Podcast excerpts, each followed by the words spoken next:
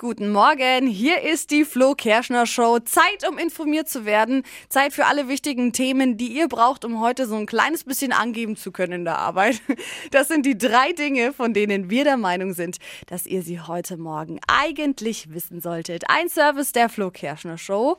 Nummer eins, die Stadt Tübingen darf jetzt eine Steuer auf Fastfood-Einwegverpackungen erheben. Oh, das ist wurde, ja gut. ja, wurde jetzt gerichtlich länger verhandelt und wurde jetzt eben vom Bundesverwaltungsgericht bestätigt. Mhm. Also Fastfood-Verpackungen, das sind die Dinger, die einen höheren Nährwert haben als die Teile, die drin sind.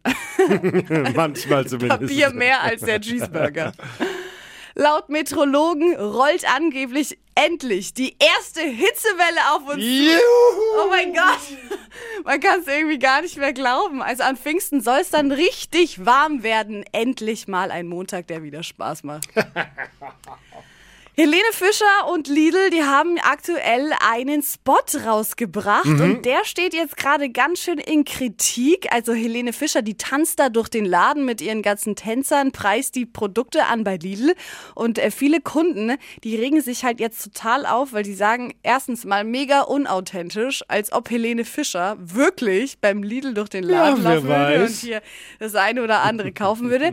Und es wird sich aufgeregt, weil Lidl die Preise vor kurzem erhöht hat. Mhm. Und jetzt sagen alle natürlich, toll, Preise erhöhen für uns und dann Helene Fischer bezahlen für so einen blöden Werbespot. Hätte man sich dann vielleicht auch sparen können. Ja, dann geh doch zu Netto.